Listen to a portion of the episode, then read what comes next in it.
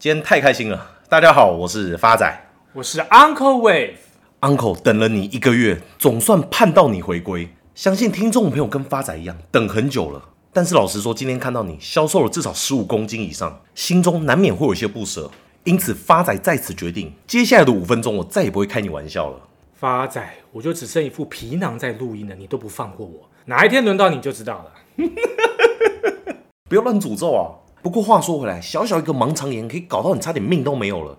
重点是你还去台大医院就诊，是说你运气不好吗？还是你业障太深啊？Uncle 这一次鬼门关走一遭，最大的体悟是：再聪明、再厉害的人，难免都会有失误的时候。Uncle 就是一个活生生的例子。一开始，Uncle 因为急性盲肠炎而被送到台大急诊去，当时的外科医师建议用抗生素治疗。殊不知，这只是一切噩梦的开始。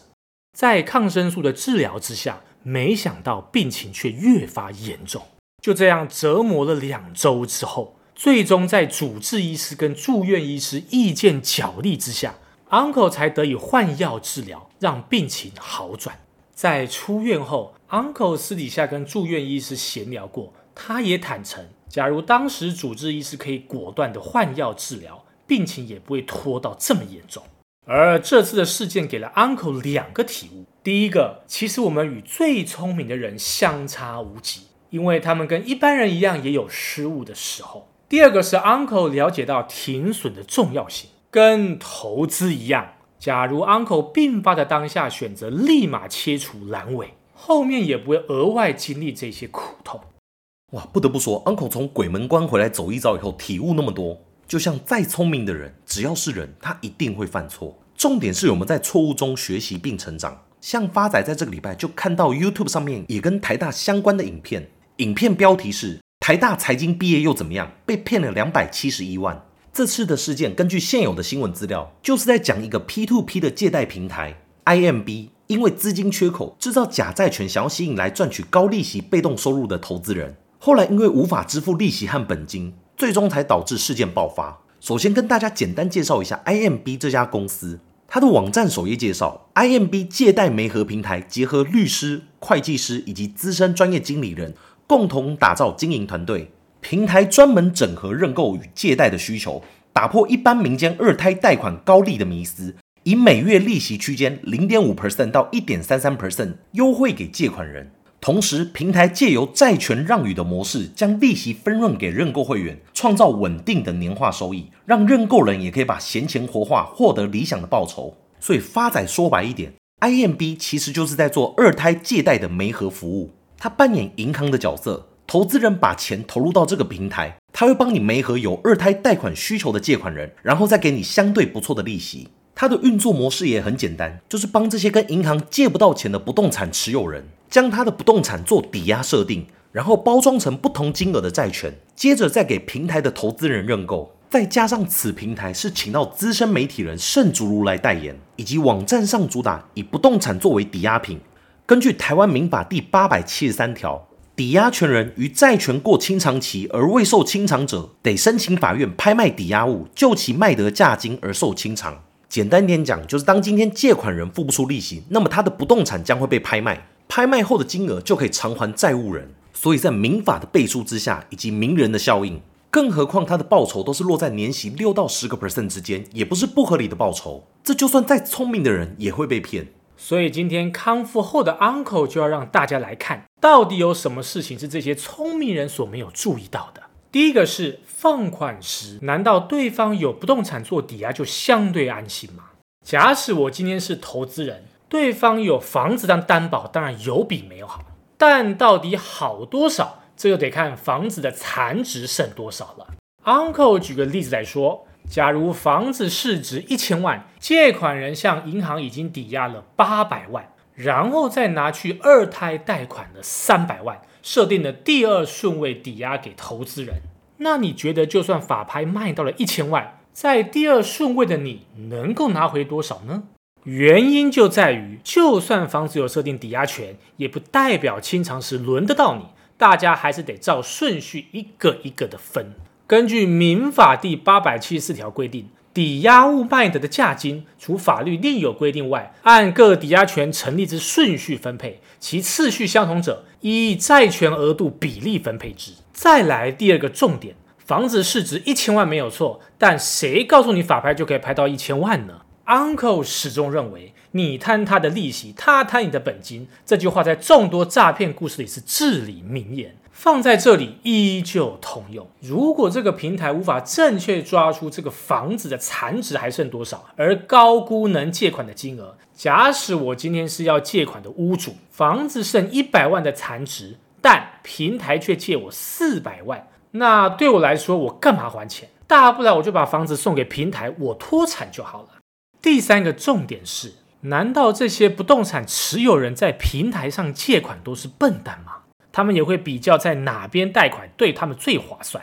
根据民法第两百零五条规定，借款利率高过十六个 percent 者，超过的部分无效。简单来说，就是借款利率原则上一定得低于十六个 percent。这也就是为什么网站上明写着放款每月利息零点五个 percent 到一点三三个 percent。因为换算年息就是六个 percent 到十五点九六个 percent，而一般人要借二胎贷款，一定首选银行，因为利息比较低，也相对安心。再来才是选租赁公司，最后才是民间的二胎业者。今天所讲的平台正是此类。按照常理而言，越借不到钱、越走投无路的人，愿意给的利息就越高。讲到此，大家试想，经过一轮一轮筛选之下到平台的客人，会剩下什么卡？啊，不就剩这些信用不好，然后又借不到钱的人吗？看你脑袋还有在动，Uncle 大病初愈，实感欣慰啊！干，是把我当智障是不是？这事件的陷阱在于，虽然平台主打不超过十个 percent 的利息。但大家却忽略，平台本身也要抽佣。你确定两边加起来利息数字能不高吗？Uncle 确实讲的有道理。对于做二胎的平台业者来说，担心的往往不是利息赚的不够多，而是眼光不够好，错过了房子的残值。如果今天残值很多，钱百分之百拿得回来，那我降点利息抢单都有可能。毕竟二胎市场也是很竞争的。但如果残值太少，风险太高，房子法拍后借出去的钱真的没办法拿回来。虽然我没有房子，还有一般债权，但谁不知道这个债权根本就没屁用。很多人都把这次的事件当成庞氏骗局，也就是用后面加入人的本金去补前面人的利息。但 Uncle 认为，投资小白玩二胎贷款市场，说残忍点，从开始就注定赔钱是常态，因为你根本就不知道你在玩什么东西。诚如前面所提及，光抵押权设定都有这么多美角了。更何况，有些藤本上抵押权人根本不是你的名字，就像你闭着眼睛买股票一样。如果连公司做什么生意都不知道，光看高股息就瞎买一通，那你觉得这些投资人会有什么下场？接着我们继续看下去。一般债权转让最大争议就是债权是否真的存在，以及债权关系是否合法。羊毛出在羊身上。正常来说，P2P 的流程要有借款人向投资人借款，然后拿出房契、地契出来担保，借款人提供一定的比例之利息作为给付投资人之用。如借款人无法还款，则是以原先担保抵押之物品作为偿还的作用。基于 P2P 的技术精神，平台应提供借款人跟投资人的合约，作为媒合双方实际成立的凭证跟依据。此次 IMB 爆出二十五亿吸金案，其关键在于从头到尾都没有借款人。本来应该借款并给付利息的人并不存在，平台上完全没有借款人资讯，最后只剩下一张债权。再者，原始借款人亦未被通知债权已转移，且多数被转移到平台上，并非有效之转移。IMB 中亦有借款人已还清债务，但前手债权人也就是平台方继续将债权上架贩售，导致投资人错信该笔债权依然存在，并持续投资，形成后金补前金的庞氏骗局。按目前台湾金管会提出的 P2P 业者遵循之五大要件，平台不得做本金百分之百保证，但民间依然有许多用债权转让之业者，透过借款人以房契、地契抵押为担保品，换取投资人的信心，并推出保证利息收益零亏损诉求，其本质上与本次的 IMB 吸金一事相同。关键在于投资人是否真的有跟借款人产生实质合约关系，还是合约关系仅限于平台。这将会导致当借款人无法偿还借款时，其债权归属成为一大争议。事实上，不存在真实借贷关系，才是此次引爆的重点。平台上假债权本质上就是诈欺，因为根本没有借款人来借钱，亦无法提出相应的担保品，平台却重新上架过去的债权，或透过第三方取得债权来吸引投资人上门投资，再加上保证六到十个 percent 的利息来吸引投资人，以至于后来公司现金流无法正常运作，最终落得投资人血本无归的下场。Uncle 在此做一个总结：德国哲学家黑格尔曾经说过，人类从历史学到的唯一教训，就是人类没有从历史汲取任何教训，即便再聪明的人也是一样。因此，人生可以缴学费，只要认清错误并及时改正即可。但如果在同样一个地方持续犯错，那真的是活该了。最后，Uncle 要再次感谢 Apple Podcast、Mixer Box、Spotify 以及所有来信的听众朋友，在 Uncle 住院的期间，不断给予 Uncle 温暖的鼓励跟支持。也正因为有你们，节目才有存在下去的意义。